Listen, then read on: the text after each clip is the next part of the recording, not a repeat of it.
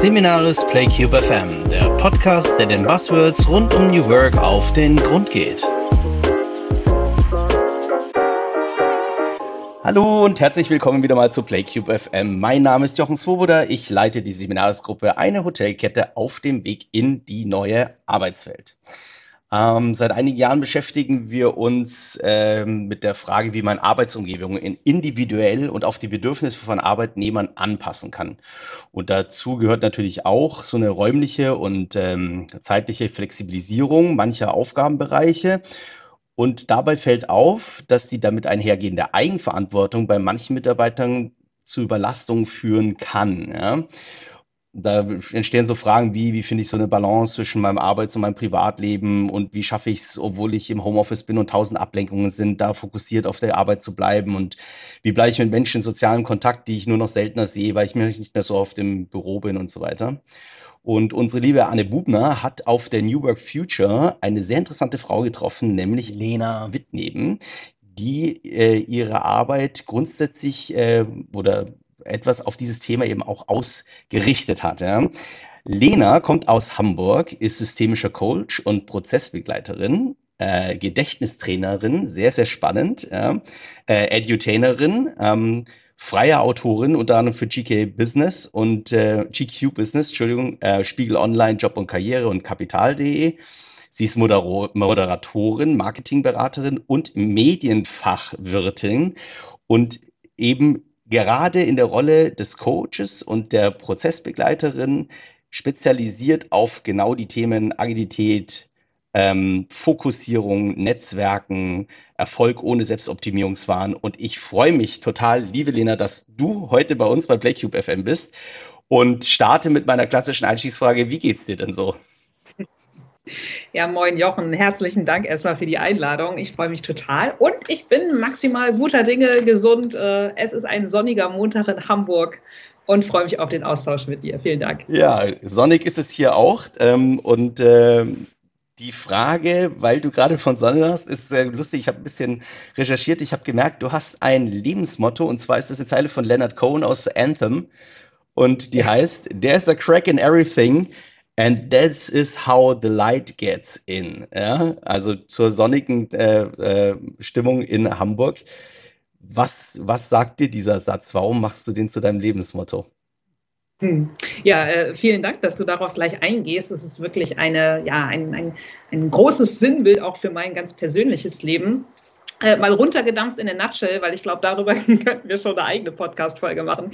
Ich glaube immer, dass vermeidliche Umwege, Sollbruchstellen, Misserfolge, Unglück, wie auch immer ähm, jemand das definieren möchte, ähm, ja, uns einfach auch helfen kann, um in die Kraft zu kommen, um neue Wege zu finden, die uns zum Glück, zum Erfolg verhelfen, um neue Talente zu entdecken.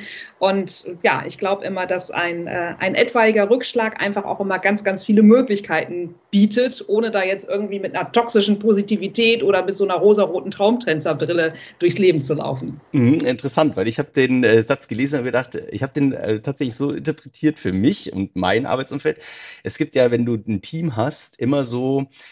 äh, sehr stark, also es gibt ja Teams, die sind sehr stark äh, homogen und, und da, da passiert auf jeden Fall, da musst du ja permanent irgendwie mit irgendwelchen Tools arbeiten, wie, keine Ahnung, in, in Advocatus Diabolo oder so über Diaboli, damit du, damit du ähm, so ein bisschen Crack reinkriegst. Und deswegen habe ich immer sehr gerne in Teams so ein oder zwei Personen, die eigentlich so ein bisschen anecken, ja, die, die so ein bisschen immer äh, rumbohren und so ein bisschen alles kritisieren oder sowas. Ja. Und die sind zwar sehr nervig manchmal und auch viele Teammitglieder sagen ja. dann, oh nee, ach, was muss man wirklich und so. Aber ähm, das Spannende ist, dass diese Menschen tatsächlich funktionieren wie äh, kleine Aufpasser, die genau sehen, wo sind denn die Cracks, wo sind denn die Dinge, die nicht gut laufen und da den Finger in die Wunde legen und damit die anderen auch anspornen, tatsächlich das, ähm, diese Punkte zu beseitigen und zu bearbeiten. Das ist eigentlich ganz schön. Also sehr schöner Satz. Ich habe mir den gleich ähm, aufgenommen, äh, auch für mich selber und ich glaube auch für meine nächsten Vorträge werde ich den. Aber das wird auch immer, ich, du wirst ab sofort bei mir immer mit Leonard Cohen in einem Atemzug genannt. Das ist doch toll, oder? Okay, Super. alles klar.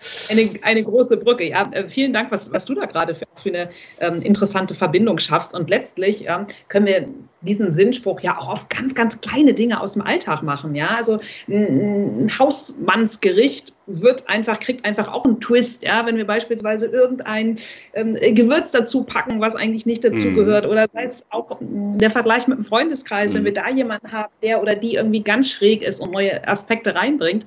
Und ich glaube, da braucht es dann auch noch gar nicht mal die Konnotation mit, oh, ist das jetzt gut oder schlecht, sondern einfach mm. etwas, was so ein bisschen aus der Reihe tanzt. Es ist tatsächlich die Prise Salz im Kuchenteig, ne? Das ist absolut so. genau. Das Salzige im Süßen, absolut. Super. Lena, wir fangen an mit unserer ersten Rubrik und das ist der Anpfiff. So, erzähl mal ganz kurz von dir. Was tust du eigentlich? Welche Themen, Formate bietest du an? Ähm, was, was ist dein Daily To-Do sozusagen? Wenn es das gäbe, das tägliche To-Do, äh, meine Tage und meine Wochen sind wirklich ganz unterschiedlich getaktet, was dem Umstand geschuldet ist, dass ich ja auch sehr, sehr viele unterschiedliche Dinge tue. Du hast mich ja auch schon so toll anmoderiert. Also ähm, runtergebrochen, ich bin mit Aktivvorträgen, ich bin mit Workshops deutschlandweit in Firmen unterwegs, aber auch auf Kongressen und in Konferenzen. Und da versuche ich eben in Sachen Edutainment, also ohne Zeigefinger und bestenfalls mit ein bisschen Humor, so die Themen Stopp den digitalen Dauerrausch näher zu bringen. Also wie können wir fokussiert und produktiv bleiben, dabei aber auch mental erholt. Und dabei ist es mir eben immer ganz wichtig, ohne Selbstoptimierungswahn. Und da eben Impulse zu teilen, wie wir in Balance bleiben können. Genauso spiele ich gern das Thema so raus aus rostigen Routinen. Ja, wie können wir unabhängig vom Lebensbereich einfach Ziele langfristig und nachhaltig erreichen, um wirklich in die Umsetzung zu kommen und nicht immer nur so, ha, der Neujahrseffekt zu haben, der dann vermutlich manchmal schon so Mitte Februar wieder ad acta gelegt wird aber eben auch immer das Miteinander. Du hast es auch schon anmoderiert, alles, was rund ums Thema Netzwerken geht, wobei ich das Wort Netzwerken persönlich immer ganz, ganz schlimm finde. Mir geht es immer eher so um Verbindung und Begegnung und damit konnotiert einfach auch das Sichtbarwerden oder um nochmal eine Anglizismus und ein Buzzword reinzubringen, Personal Branding. Wie können wir eigentlich authentisch, gelassen, und selbstsicher sichtbar werden und bleiben, um dann eben auch in, in, äh, Verbindung zu gehen. Und das mache ich eben nicht nur mit Vorträgen und Workshops, sondern eben auch mit Moderation von Firmenpaneln, von Konferenzpaneln und eben halt auch noch mit Artikeln. Cool. Also ähm, scheint ein, ein sehr umfangreiches äh, Leben zu sein und auch ein sehr abwechslungsreiches. Ähm, macht jetzt schon Spaß, dir zuzuhören. Sehr, sehr cool. Okay, ähm, äh, ich habe jetzt da mal so vier Themen äh, praktisch gerade eben rausgehört, ja. So jetzt mal ganz grob. Das eine war eben raus aus rostigen äh, Routinen, ja. Ähm, dann äh, Erfolg ohne Selbstoptimierungswahn hatte ich mir jetzt notiert. Fokussierung und Netzwerken, wobei eben Netzwerk nicht so ganz das richtige Wort ist. Ich habe auch auf deiner Homepage gehört, sehr, sehr interessant, das ist natürlich immer, das triggert natürlich, äh, dass du einen Vortrag hast, beziehungsweise Geschichte Netzwerken und Flirten, was gibt's da für, für, für Parallelen und so weiter. Ähm, da, ja. da gehen wir gleich im Tauchgang noch ein bisschen tiefer drauf ein. Das finde ich auch sehr spannend, ähm, äh, weil ich dann später für den Question Cube tatsächlich auch jemanden hatte, der gesagt hat, funktioniert es auch andersrum. Ja, also das ja, anscheinend gibt es mehrere Leute, die da auch noch gerne Tipps hätten. Okay, aber wir wollen uns heute weniger ums Flirten, sondern eher ums Netzwerken. Äh, soll sich eher drehen. Okay, dann gehen wir gleich in die nächste Rubrik, nämlich jetzt gehen wir mal gleich in die Tiefe in unserem Tauchgang. So, Erstes, raus aus Routinen, Anpassung, um Veränderung, ja. Also wie schaffe ich es, meinen mein, mein, äh, ewigen Trott ähm, äh, äh, praktisch aufzulösen, ja. Äh, Anpassungsfähigkeit, Agilität ist ja auch so ein schönes Buzzword, das wir da bringen. Wie definierst du denn diese, dieses Begriff Agilität, Anpassungsfähigkeit für dich? Was bedeutet das? Mhm.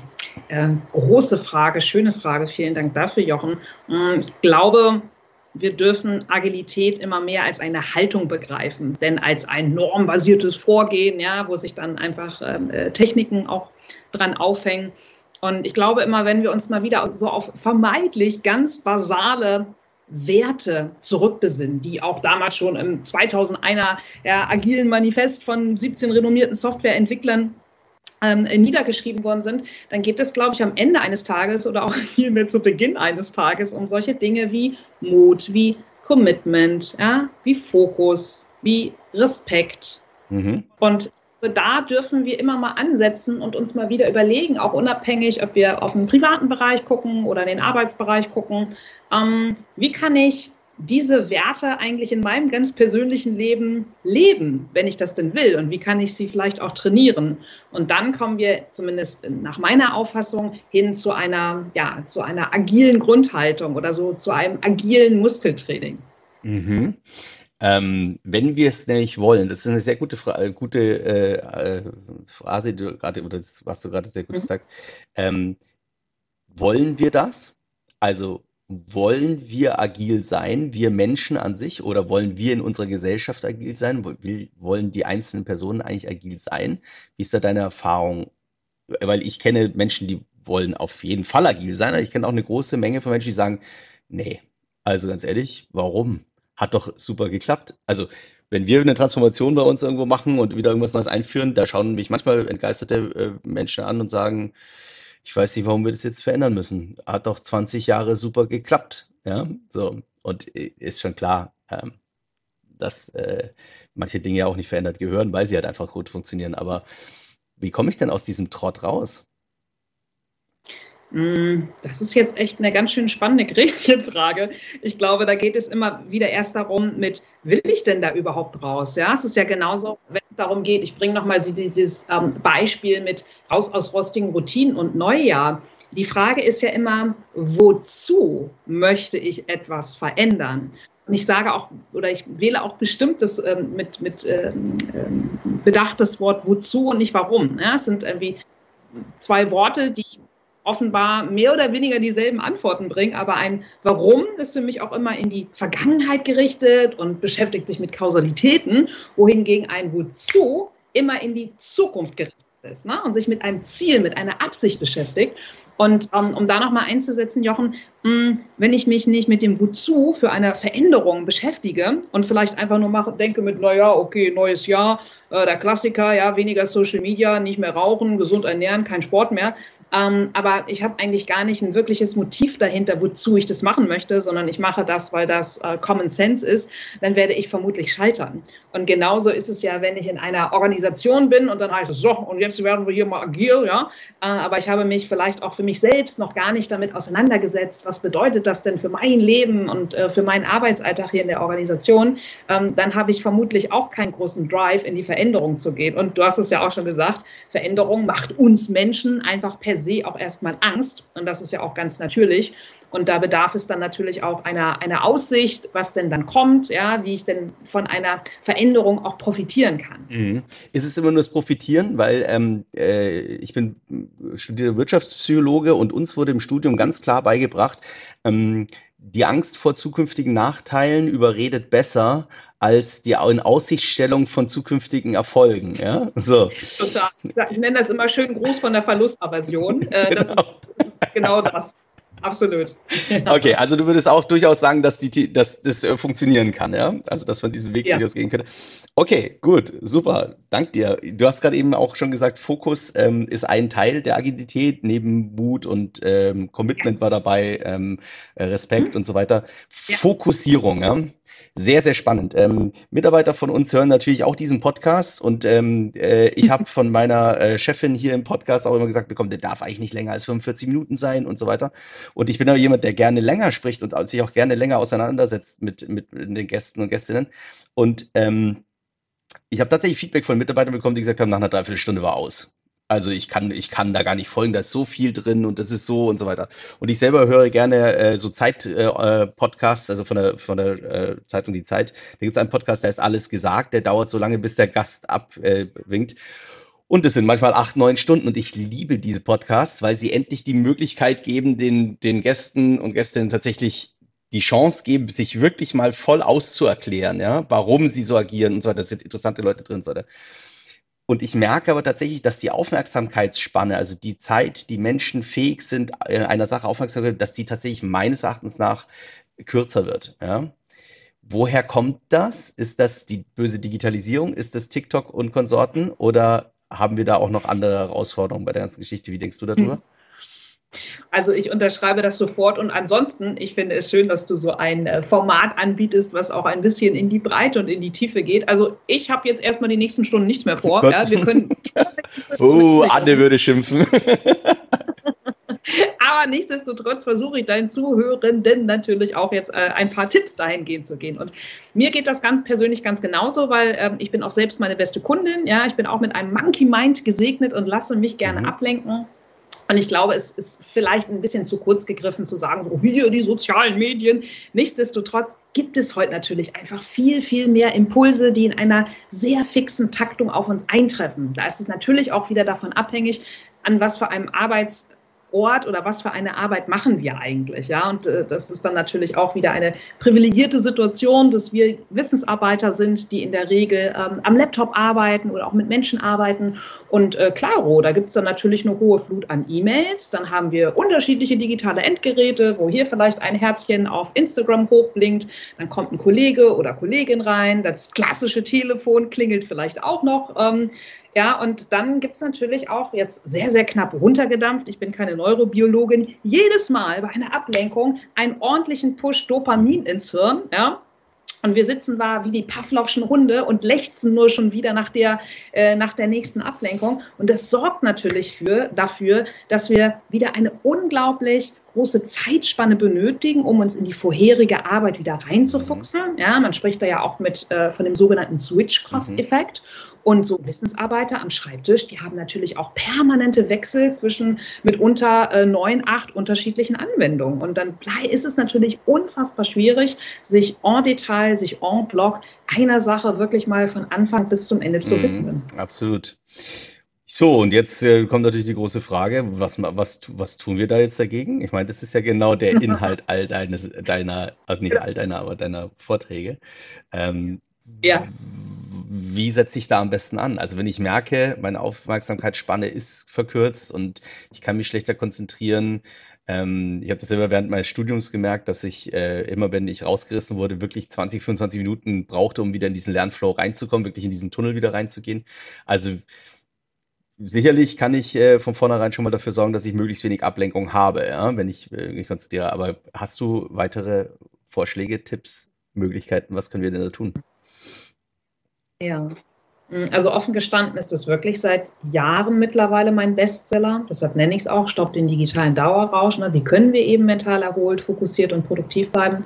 Und mir ist an der Stelle aber auch gleich für den Eingang ganz, ganz wichtig, dass wir da uns die alles entscheidende Frage stellen. Weil klar, ich bin ähm, Coach, aber es bringt nichts, wenn ich Menschen nur Tools fürs Zeitmanagement, wobei ich mal lieber von Energiemanagement spreche, weil wir können Zeit mhm. nicht managen, ähm, gebe.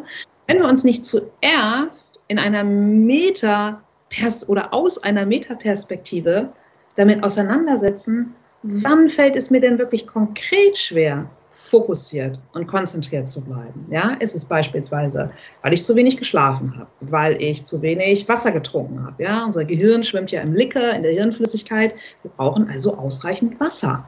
Hm, habe ich zu wenig gegessen? Unser Hirn verbraucht unfassbar viel Energie. Das heißt, habe ich genügend Glucose, also wirklich faktischen Treibstoff? Hm, eine andere Sache ist, bin ich mit der Aufgabe, die ich gerade vor mir habe, vielleicht überfordert? Bin ich unterfordert? was ist eigentlich mit dem ganzen Setting um mich herum? Fühle ich mich wohl bei der Arbeit? Bin ich ein Mensch, der absolut überfordert ist, wenn er oder sie in einem quirligen Großraumbüro sitzt? Oder bin ich vielleicht gerade jemand, der zu Hause sagt, oh nee, ich bin hier ganz allein in meinem Homeoffice, ich brauche eigentlich Gesellschaft. Wie ist das mit Licht, mit Temperatur? Hört sich vermeintlich basal an, aber solange wir uns nicht im ersten Step mit dieser Frage auseinandersetzen, wann fällt es mir schwer, in der Konzentration, im Fokus zu bleiben, dann bringt kein Tipp oder Hack etwas, was ich dir in Sachen Produktivität und Konzentration sage. Mhm. Ist sehr interessant, weil genau da setzt ja auch sozusagen eine Flexibilisierung des Arbeitsplatzes an oder der Individualisierung des Arbeitsplatzes, dass ich sage, okay, ich als Unternehmer versuche dir, lieben Mitarbeiter oder lieber Mitarbeiterin, ähm, deinen Arbeitsplatz so zu gestalten, dass er für dich wirklich ideal ist. Also du brauchst äh, Platz am Fenster, brauchst einen Platz in der Kammer, du brauchst Platz zu Hause, du brauchst einen Platz im Büro, du brauchst ein Großraumbüro, du brauchst ein Einzelbüro, du brauchst egal was. Wir versuchen das so individuell wie möglich zu gestalten, dass du dich da wirklich tatsächlich wohlfühlst und in deine ideale Arbeitsumgebung kommst. Ne? Das ist ja eigentlich exakt der richtige Ansatz dann. Ne? Cool, super, ja, danke. Ich habe äh, gerade auch gemerkt, ich glaube, ich muss auch noch ein bisschen mehr bei mir selber darauf achten, was ich eigentlich so äh, konsumiere, weil ich oft in die Arbeit hineinfalle und dann nach sieben Stunden wieder aufwache und merke, du hast nichts gegessen, du hast nichts getrunken, du hast eigentlich überhaupt nichts mehr, du hast einfach nur äh, gearbeitet. Ja, und vielleicht dazu noch eine ähm, fixe Ergänzung. Jochen, hm, ich bringe immer ganz gern so den Vergleich mit einer Diät. Ne? Wenn man einem Menschen sagt, so, jetzt machst du mal sechs oder sieben Wochen das und das Training und die Dinge isst du und die Dinge isst du nicht, dann wird er oder sie vermutlich mit großer Wahrscheinlichkeit Gewicht verlieren. Aber auch da wieder, wenn wir uns nicht im ersten Step damit auseinandersetzen, wann greife ich denn zur Chipstüte, zur Schokolade, zum vierten Glas sein, ähm, weil ich vielleicht äh, einsam bin, weil ich gelangweilt bin, was auch immer, äh, dann bringt eben halt auch langfristig keine Diät etwas. Und vielleicht nochmal Arbeitsbedingungen. Mir ist vollkommen klar, dass natürlich auch nicht jeder oder jede in seiner oder ihrer Organisation die Möglichkeit hat zu sagen, so und hier bitte den Fensterplatz und da bitte das. Nichtsdestotrotz ähm, haben wir alle Stellschrauben, wo wir so flexibel sind, die wir für uns anpassen können. Und wenn ich eben sehe mit, oh, hier habe ich nicht die absolut optimalen Bedingungen, dann kann ich eben halt auch in die Tools gehen und beispielsweise jeden Morgen, wenn ich beispielsweise ein Mensch bin, der morgens einen Konzentrationshoch hat, dafür Sorge zu tragen, dass ich eine sogenannte Deep Work Phase mache. Ne? Also wo ich mich beispielsweise 60 bis 90 Minuten wirklich abschotte, mein Handy ausmache, vielleicht nur einen Browser-Tab, wenn ich überhaupt das Internet für eine Aufgabe benötige, dass ich vielleicht ein Telefon umlenke ähm, und mich vielleicht sogar mit solchen äh, tollen Tools wie der Pomodoro-Technik einer mhm. Aufgabe widme. Und dann kann auch in einer äh, trubeligen Arbeitssituation, wo ich vielleicht nicht die optimalen Bedingungen habe, ein fokussiertes und produktives Arbeiten funktionieren. Cool. Danke. Sehr gut, super. Mhm. Ja, werde ich mir auch gleich nochmal ein paar Sachen ähm, noch nachgoogeln und ein bisschen äh, recherchieren und äh, mal gucken, was da für mich auch drin ist. Sehr cool. Ähm, Erfolg ohne Selbstoptimierungswahn ist ja auch ein Riesenthema bei dir. Ähm, ich, ich, merke das äh, halt auch immer wieder, gerade diese Entgrenzung ähm, räumlich-zeitlich. Die Menschen, gerade die Hochleister, sind da wirklich wahnsinnig. Erstens mal in der Art und Weise, wie sie oft ihre Arbeit overpacen, irgendwann mal dann wirklich in so einen Burnout reinlaufen, den sie sich selber bauen, weil sie einfach wollen.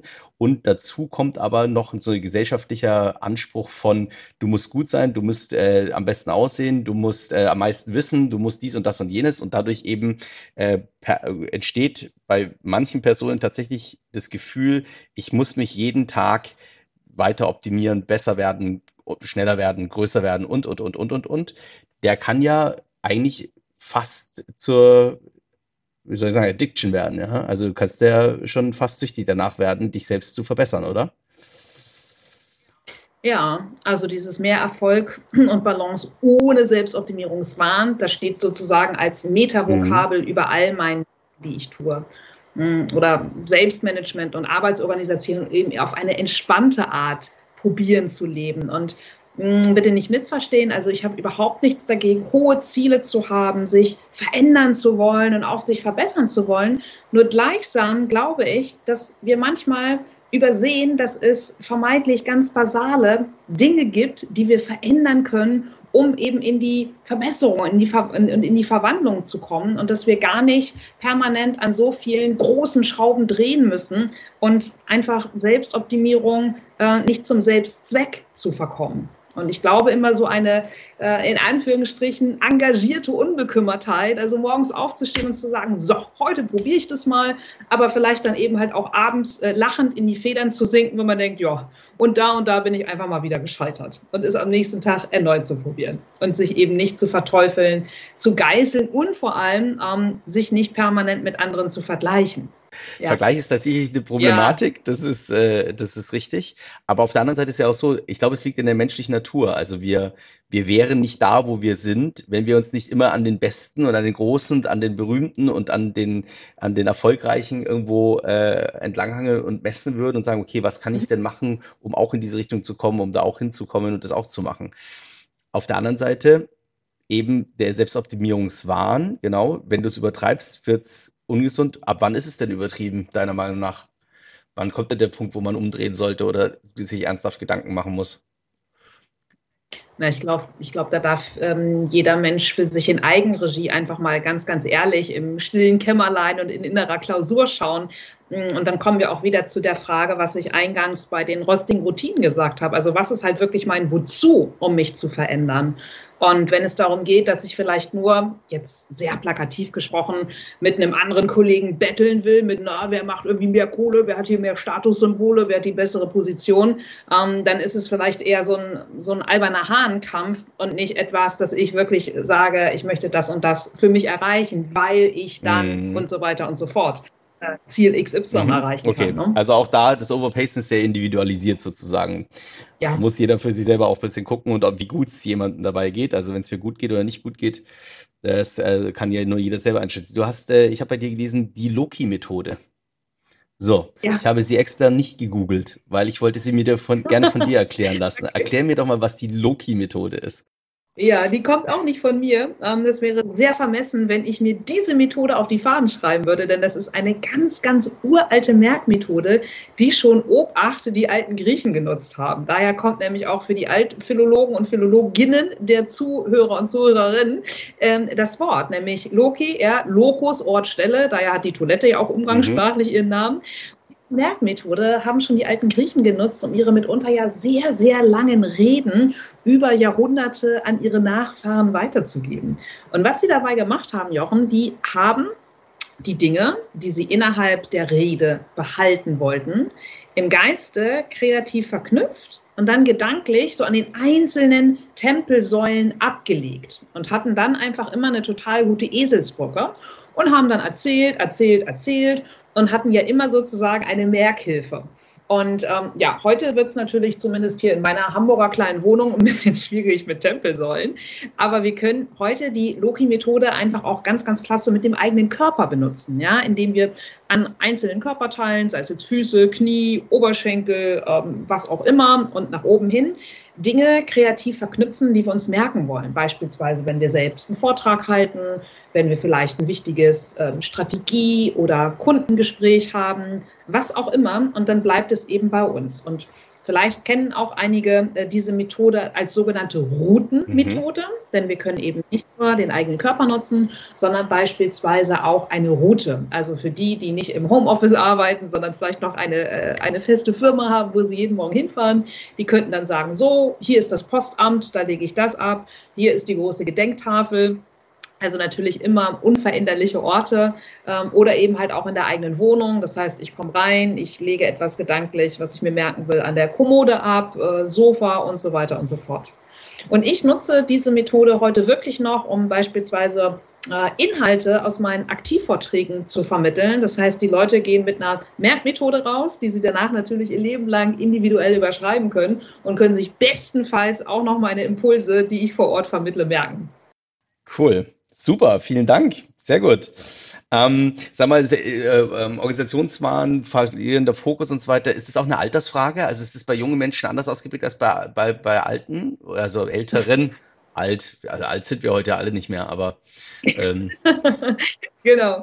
Äh, ja, alt, ich, ich, glaube auch, dass das äh, biologische Alter heute nicht mehr, zumindest so in urbanen Blasen, einfach keine große ähm, Aussagekraft mehr hat, bin ich als alte weiße Frau mit Mitte 40 auch ganz froh drüber. Wenn du fragst, ist es eine Altersfrage, möchte ich das mit einem klaren Nein durch meine ganz persönliche Brille beantworten, mhm. weil ich glaube, es ist eher eine Haltungsfrage. Mhm. Ja, es ist interessant, weil dieses Thema kommt immer wieder auf. Ich durfte auch meine Bachelorarbeit, da gab es auch einen Teil äh, über, über Generationen, auch wenn dieses Konzept ja auch wissenschaftlich etwas umstritten ist und ist auch richtig. Aber ähm, das Interessante ist auch, da kommt raus, es ist tatsächlich nichts eine Altersfrage. Es ist die, die äh, ob es jetzt konservatives Denken ist, ob es Innovationsdenken ist, Kreativität ist und so weiter und so weiter, diese ganzen Geschichten, die ja. sind auch Transformationsfähigkeit. Also das ist tatsächlich nicht altersbedingt. Ähm, man kann es ganz klar feststellen, es gibt genauso viele Junge, die sich gegen Transformationen sträuben, wie, wie 50-Jährige, 60-Jährige, wie auch immer. Das kommt aufs Alter tatsächlich nicht an. Ja. Deswegen spannend. Bin ich bei dir. Ähm, ja. Als letzte, äh, hier, Taucher, natürlich, das darf ich jetzt noch nicht vergessen, äh, und da möchte ich wirklich nochmal drauf eingehen. Du hast ähm, Netzwerken, in, äh, Kommunikation oder in Austausch gehen mit Menschen. Da gibt es einen Vortrag von dir, habe ich gesehen, eben Netzwerken und Flirten. Und das fand ich ganz ja, spannend. Ich habe einen kleinen Ausschnitt drin gesehen, weil du ganz einfach, äh, wo du erklärt hast, dass also wo man zwei Sätze gesehen hat und du erklärt hast, wir gehen beim Flirten auf Menschen zu, um Verbindungen zu schaffen und eigentlich ist das Netzwerken genau das Gleiche, nur mit einem anderen ähm, wozu? Ja, es ist, ja, genau. das ist der einzige Unterschied. Erzähl doch da nochmal ganz kurz drüber, weil das ist natürlich äh, ein sehr nettes Thema, wo man sich immer gerne drüber unterhält. So. Ja, äh, absolut. Vielen, vielen Dank auch dafür. Und ähm, ja, klar, also äh, Netzwerk ein großes Thema. Ich habe es ja eingangs auch schon gesagt, ich mag das Wort weniger, sondern für mich geht es eben immer um Verbindungen und um Begegnungen, weil unabhängig davon, ob wir jetzt irgendwo in einem Business-Kontext unterwegs sind und natürlich neue Aufträge bekommen wollen, zu Beginn eines Tages, am Ende eines Tages geht es immer um mein Gegenüber. Ja? Und da ist ein Mensch und diesem Mensch bringe ich eben bestenfalls mein echtes, mein ehrliches, mein offenes Interesse gegenüber. Und für mich ist Interesse so die absolut basalste Form von Wertschätzung. Und Wertschätzung wiederum ist für mich die Basis von jedweder Kooperation. Ja? Egal, ob das jetzt ein privater Flirt ist, wo wir auch nicht wissen, was ergibt sich daraus, oder ob das der, der Beginn einer etwaigen ähm, Geschäftsbeziehung ist. Und auch immer so sich die Frage zu stellen, ich weiß nicht, ob das jetzt eine gemeinsame Weltreise wird, ja, im Sinne von Partner, Partnerin fürs Leben äh, finden, oder ob das ein gemeinsamer Tagestrip wird, wie auch immer das dann gestaltet sein mag, aber zumindest keine Butterfahrt, ja, also zumindest keine äh, Verkaufsshow, wo es darum geht, dass ich äh, mein Gegenüber irgendwie ähm, äh, manipuliere. Cool, ja, das ist richtig. Aber ich glaube, dass es da sehr die Herausforderungen gibt, weil gerade wenn du die Parallelen zu Flirten siehst, ähm, ist mhm. ja so, dass ich denke, dass äh, da relativ viel geschwindelt wird, ja, sowohl beim Flirten als auch beim Anbahnen von Geschäftsbeziehungen, weil das Wozu so ein hohes mhm. Gut ist, das ich da anstrebe, ja, bei beiden Sachen, dass ich mich natürlich gerne nicht so zeige, wie ich bin, sondern sehr gerne so zeige, wie ich denke, dass ich ideal wäre für die Beziehung, mhm. die da aufgebaut wird. Ähm, dass das über, über längeren Zeitraum hinweg nicht funktioniert und dass man sich nicht äh, 20 Jahre lang verstellen kann in der Ehe, das ist vollkommen klar, ja. Und auch nicht in der Geschäftsbeziehung, das platzt dann irgendwann raus, Nein. aber erstmal zur Anbahnung. Ähm, ich persönlich kann dazu wirklich nur sagen, äh, großes Appell an alle Menschen da draußen, die sowas, die diesen Podcast hören, äh, da tatsächlich versuchen, Authentizität ist, ist da das höchste Gut, ja. Und dann kommt man auch äh, besser rüber und äh, sowohl im äh, zwischengeschlechtlichen als auch im äh, Business-Zusammenhang ist es immer besser, sich tatsächlich so zu zeigen, wie man auch tatsächlich ist. Aber hey, ich möchte hier nicht moralisieren. Ja? Also alles gut. Aber cool. Ja, aber ich, also bei, mir rennst du damit offene äh, Türen ein. Ja, Vielen Dank für die, ich, den Gedanken auch. Finde ich ganz toll. Also ich fand das äh, wirklich schön, dieses Thema. Hat mir sehr gut gefallen. So, ähm, wir gehen mal in die nächste Kategorie und das ist Over or Underrated. Ähm, ich weiß nicht, ob du den Podcast schon mal gehört hast. Das ist eigentlich relativ einfach. Ähm, es ist ein kleines Spiel, kann man so sagen. Ich habe hier so circa 20 ähm, Wörter. Und du antwortest, ich lese das Wort vor und du antwortest immer nur ganz kurz, ob du das als overrated im Moment in der Diskussion empfindest oder als underrated. Also äh, bei overrated natürlich, damit braucht man sich eigentlich nicht allzu sehr beschäftigen, ist dann praktisch die, äh, die Antwort. Und bei underrated ist, damit sollte man sich durchaus mal ein bisschen mehr beschäftigen. Ja, so. Mhm. Ja, spannend. Bist du bereit? Ja. Du kennst die Worte ja nicht, ähm, weil ich äh, wirklich ähm, die nochmal für dich speziell etwas auch umgeschrieben habe. So, also, los geht's. Erinnerungsfotos. Uh, underrated. Äh, Intuition. Underrated. Work-Life-Balance. Overrated. Work-Life-Blending. Overrated. Achtsamkeit. Ah, ah, underrated mit einem Zusatz nachher vielleicht. Okay. Agilität. Overrated. Selbstwirksamkeit. Underrated. Beziehungen. Underrated. Empowerment. Overrated. Gute Schulnoten. Uh, overrated. Selbstreflexion. Underrated. Vorbilder. Ah, da bin ich in between. Underrated. Ehrgeiz. Overrated. Karriere. Overrated. Burnout. Ah, overrated. Ah. Bore out. Overrated. Flirten. Underrated. Cool, das war's schon. Dank dir. Ja, da waren ja ein paar dabei, wo du ein bisschen tatsächlich mal nachdenken musstest. Das ist schön, ja. Manchmal geht's ja ganz. Ja, das ist immer die Frage, wie wir es beleuchten, klar. Ja. So, bei Erinnerungsfotos, gleich dem ersten hast du gesagt, ist underrated, ja, so. Äh, von einer Gedächtnistrainerin hätte ich jetzt eigentlich eher gedacht overrated, aber jetzt wird's ja interessant. Warum sind Erinnerungsfotos deiner Meinung nach underrated? Äh, Erinnerung hat bei mir sofort damit ähm, geklickt, dass ich noch wirklich an physische Fotos denke. Mhm. Und ich so im Zeitalter von, ich weiß nicht, wie viele Fotos du auf deinem Handy hast. Ich möchte es bei mir gar nicht wissen. Es ist ein Wunder, dass der Speicher irgendwie noch nicht durchgeknallt ist. Mhm. Ich finde es dann irgendwie immer wieder total schön, ganz besondere Fotos, die eine Bedeutsamkeit für uns haben, auch wirklich wieder aus Papier aus, auszudrucken und sie ins Bücherregal oder wo auch immer hinzustellen. Und ich mhm. finde so in diesem mit, hey, wir können alles permanent fotografieren und 15.000 Filter drauflegen und 17 Mal wieder löschen. Da hat für mich ein Erinnerungsfoto im Sinne eines haptischen Papierabzuges ja einfach wieder eine, eine wahre Bedeutung. Mhm. Und ein, ja. Du hattest äh, bei Achtsamkeit ja. äh, overrated, underrated, ah, mh, hm, weiß jetzt nicht und so weiter. Und vielleicht können wir noch mal drauf eingehen. Da gehe ich ja. sehr gerne auf, äh, darauf ja, nochmal ein. Sag mal deine Gedankengänge dazu. Mhm. Offen gestanden tue ich mich mit dem Wort sehr, sehr schwer aus dem einfachen Grund, weil der Begriff der Achtsamkeit ist in meiner ganz persönlichen Wahrnehmung seit vielen Jahren einfach unfassbar inflationär gebraucht. Ja, ich meine, ja. weiß ich nicht, bringt jemand Duftkerzen und eine Fließdecke und ich weiß nicht was und ein Kuscheltee äh, irgendwie mit raus. Und für mich ist dieses Wort Achtsamkeit aber letztlich nur mit den Sinnen, mit all unseren Sinnen im Moment zu sein.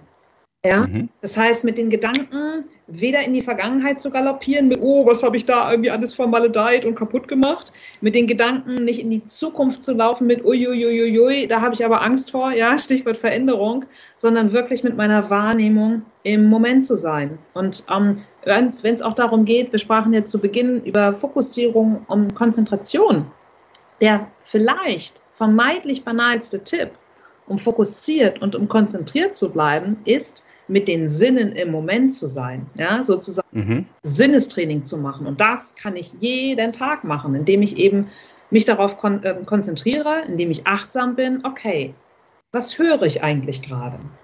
Was spüre ich vielleicht? Also Oberschenkel an der ähm, äh, Beinrückseite, auf dem Schreibtischstuhl, Rücken, an der Lehne, beim Mittagessen, ja, dass ich irgendwie nicht da sitze, Achtung, Klischee, Joghurt oder Sandwich in der linken Hand und mit der rechten Hand ziehe ich eine Präse glatt, sondern indem ich einfach mal wieder schmecke, was hat das Essen für eine Sensorik, ähm, für eine Textur, ja, wie mhm. ich das. Hm, hören, vielleicht einen Lieblingssong einfach mal bewusst zu hören, indem ich einzelne Musikinstrumente versuche zu verfolgen.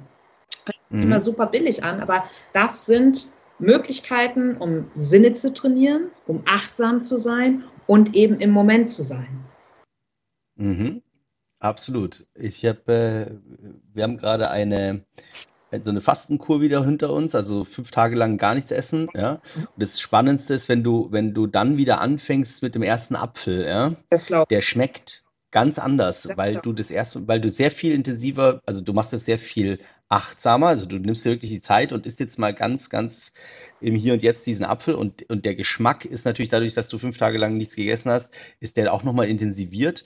Und das ist irre, wie dann wirklich die so zwei Wochen lang du alle Sachen viel intensiver wahrnimmst und mhm. auch viel mehr äh, Augenmerk darauf legst und dem viel mehr Zeit und Raum quasi in deinem Leben also wirklich einräumst. Ja. Bei allem, was da mit Essen zu tun hat, ist ein sehr spannender Prozess oder sehr spannende Erkenntnis, die man da tatsächlich gewinnt. Ich fand das ganz, ganz, Total. ganz cool. Ja, ja, ja. genau, das ist so vielleicht noch ergänzend dazu, Jochen. Also wie gesagt, in meiner Wahrnehmung wird es eben halt auch von der Werbung einfach unfassbar inflationär benutzt, dieses mhm. und dann auch immer schnell mit Meditation konnotiert, aber letztlich mhm. sind wir auch in einem meditierenden Zustand, wenn wir uns eben nur auf einen Sinn fokussieren. Ja, und dann Mhm. Auch immer, es gibt ja diese schöne Umschreibung von äh, Viktor Frankl, zwischen Reiz und Reaktion liegt ein Raum, wo ich eben entscheiden kann. Und wenn ich halt ja. auch mit meinen Sinnen hier bin, dann kann ich eben halt auch äh, achtsam sein und eine achtsame Entscheidung treffen. Und deshalb habe ich vorhin so reagiert, als du mir das als over- oder underrated ähm, äh, aufs Tapet äh, gelegt hast, weil ich finde, da steckt einfach viel, viel mehr hinter, hinter diesem Wort. Absolut. Ja, richtig. Ähm, du hattest doch bei Vorbilder, hast du auch so, ähm, hast du gesagt, Vorbilder sind äh, underrated. Ja? Das wäre ja wieder auch vergleichend, ne?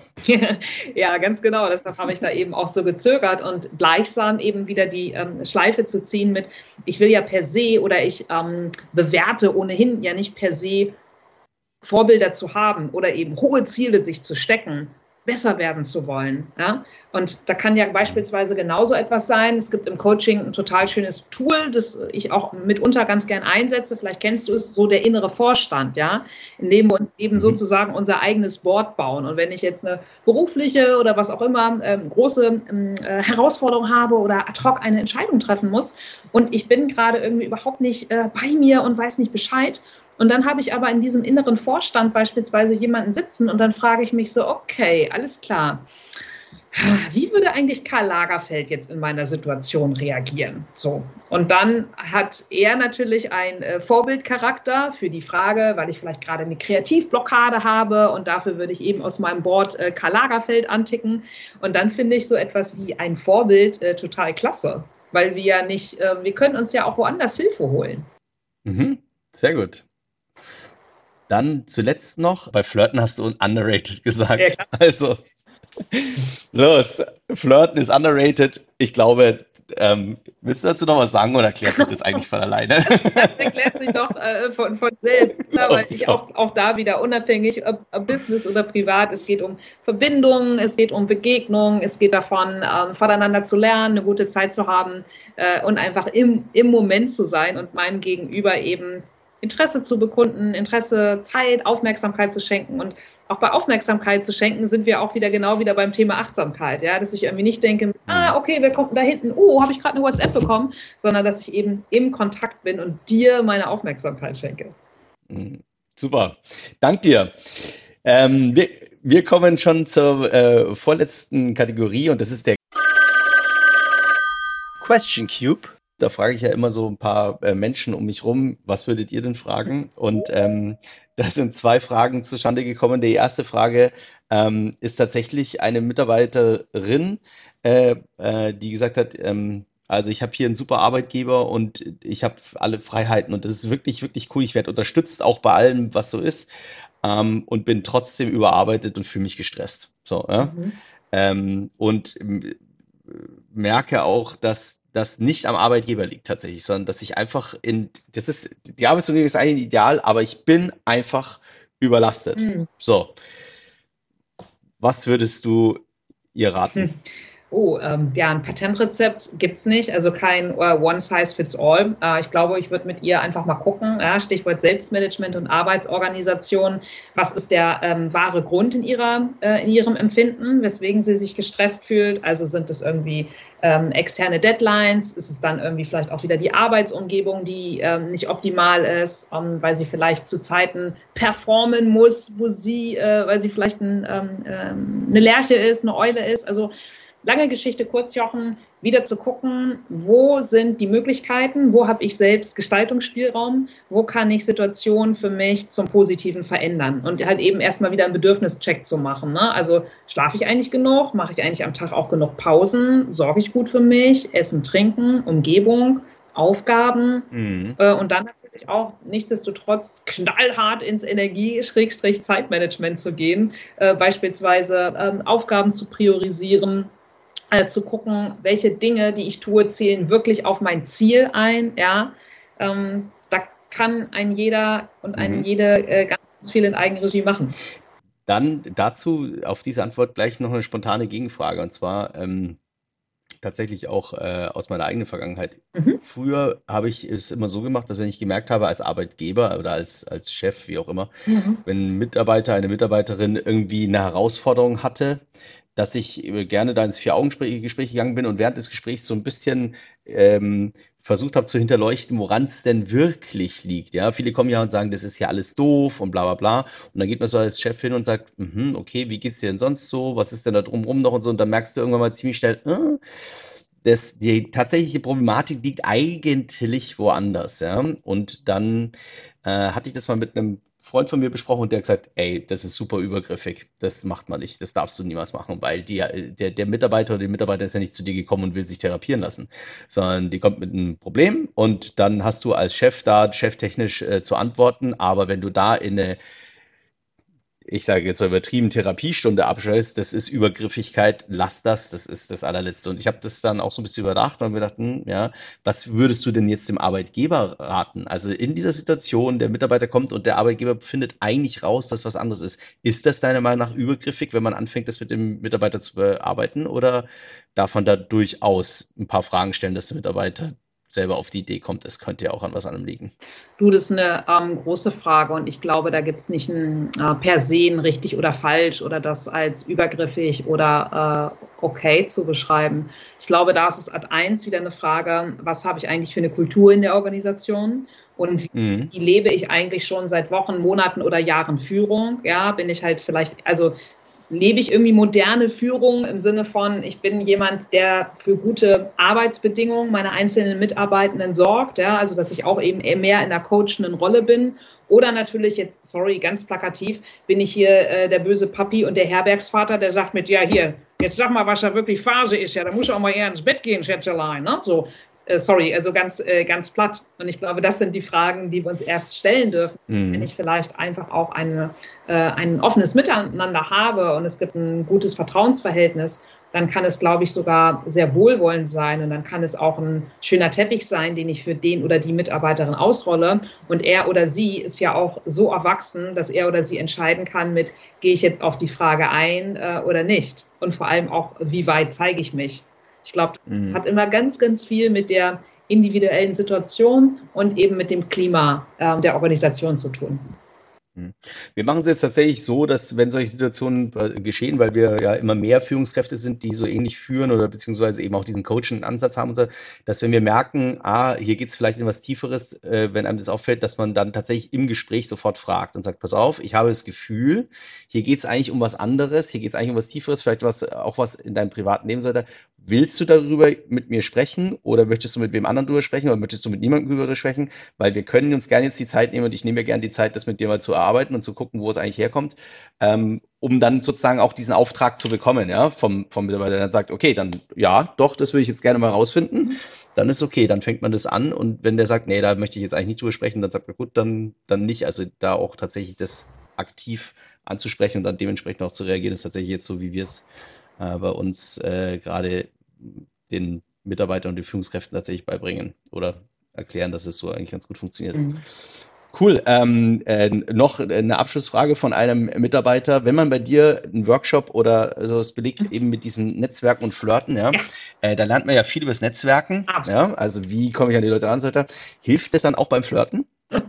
ja, na, ja, natürlich. Also dadurch, dass ich hier eben immer Vergleiche ziehe und ähm, die Brücke baue, beide Bereiche profitieren natürlich voneinander, denn ich komme zu, zu, dem zurück, was ich eingangs gesagt habe. Am Ende eines Tages geht es um Menschen, ja. Und es geht mhm. nicht, und es geht ja auch erstmal darum, im Moment zu sein und zu gucken, was können wir beide vielleicht miteinander machen. Und wenn ich jemanden auf einer Party kennenlerne, dann denke ich ja bestenfalls auch nicht gleich daran, äh, an gemeinsame Kinderaufzucht und irgendwie eine gemeinsame Haushypothek, sondern ich gucke erstmal, sind wir uns sympathisch und haben wir hier irgendwie einen guten Vibe, ja. Und genauso mhm ja im Business. Das heißt, äh, es verbietet sich ja auch per se irgendwo gleich mit manipulativer Rhetorik nach Aufträgen zu kratzen, sondern wir können ja erstmal gucken, wie können wir uns vielleicht mittel- oder langfristig gegenseitig unterstützen. Und ich glaube, äh, Gegenseitigkeit ist bei all diesen Dingen, egal ob Flirten oder Business, immer das Zauberwort.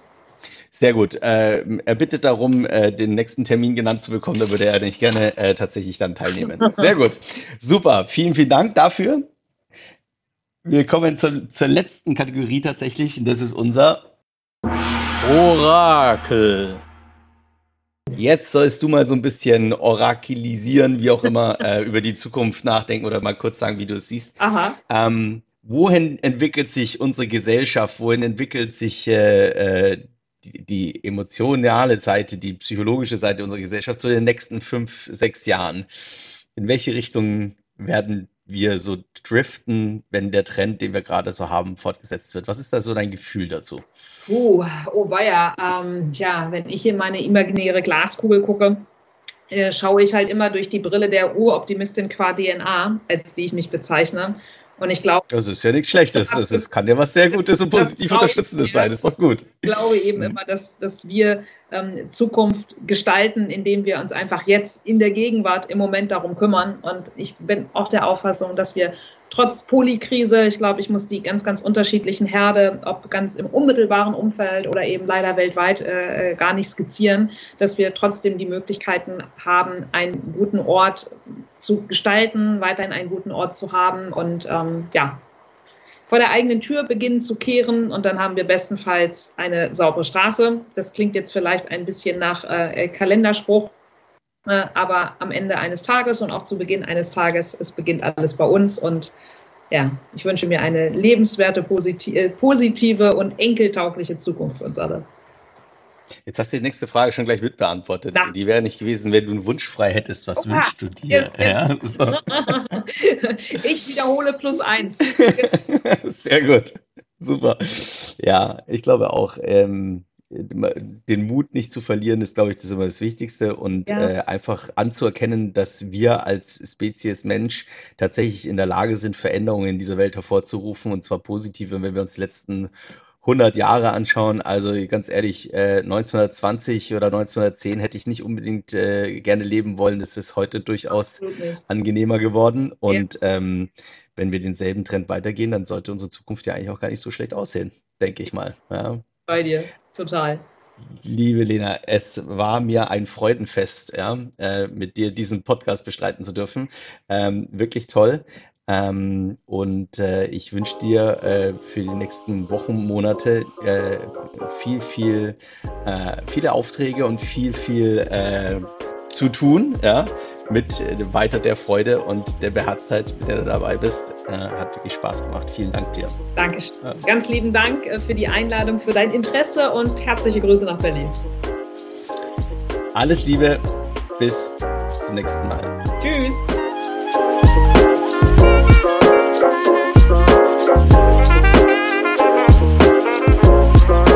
Thank